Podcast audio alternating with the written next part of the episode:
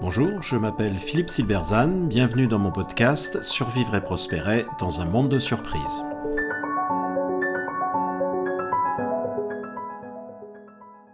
La singularité, clé de votre stratégie en incertitude.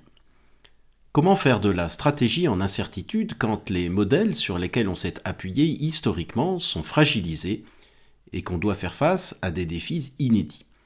Assez naturellement, on est tenté d'aller chercher des modèles à l'extérieur, parce qu'inventer nos propres modèles est difficile, parce que les modèles extérieurs existent déjà et qu'ils se présentent comme des évidences, alors que nous sommes fragilisés par l'obsolescence des nôtres. Il faut pourtant résister à cette tentation et assumer sa singularité pour construire une réponse propre. L'enjeu de la singularité m'est notamment apparu auprès d'une ETI française particulièrement originale, qui a connu une croissance régulière depuis plusieurs années. L'équipe dirigeante ne ressemble pas à l'idée qu'on s'en fait habituellement. Elle est constituée d'un petit groupe composé du dirigeant et de quelques associés. Il n'y a pas de rôle bien défini parmi eux.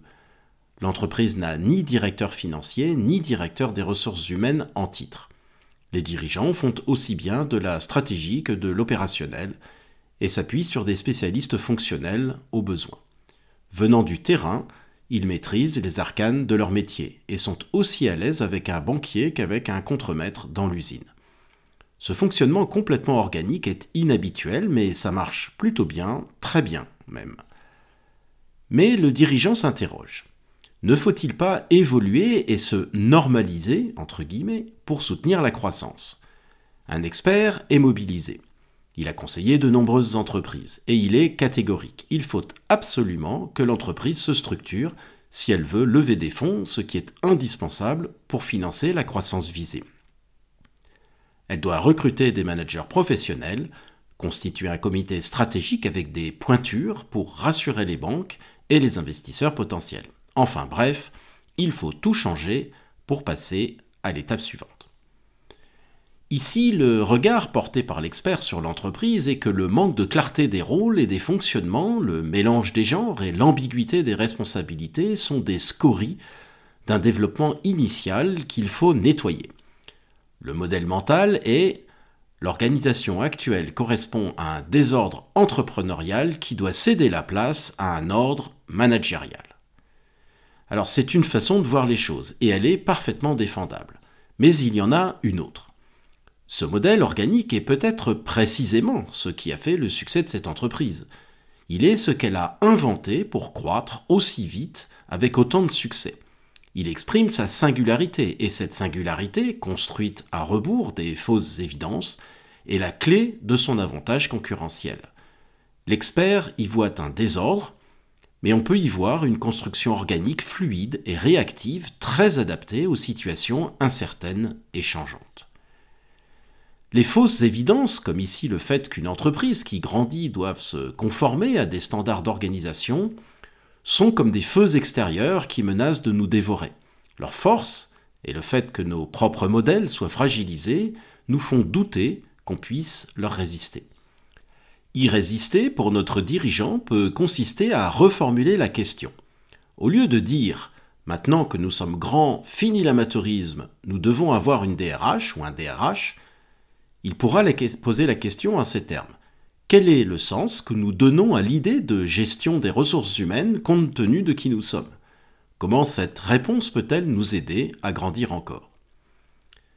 Ce qui sera créé par cette question ne sera pas plaqué sur l'organisation, mais en sera l'émanation. Ce sera à la fois innovant et ancré dans son identité.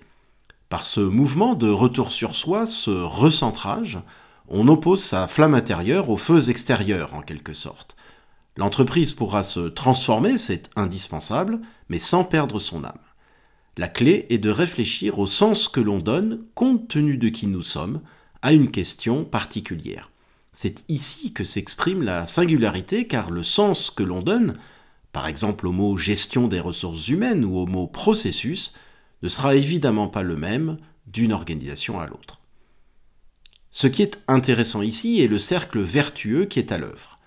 Face à un défi, l'organisation résiste aux feux extérieurs des fausses évidences en assumant sa singularité.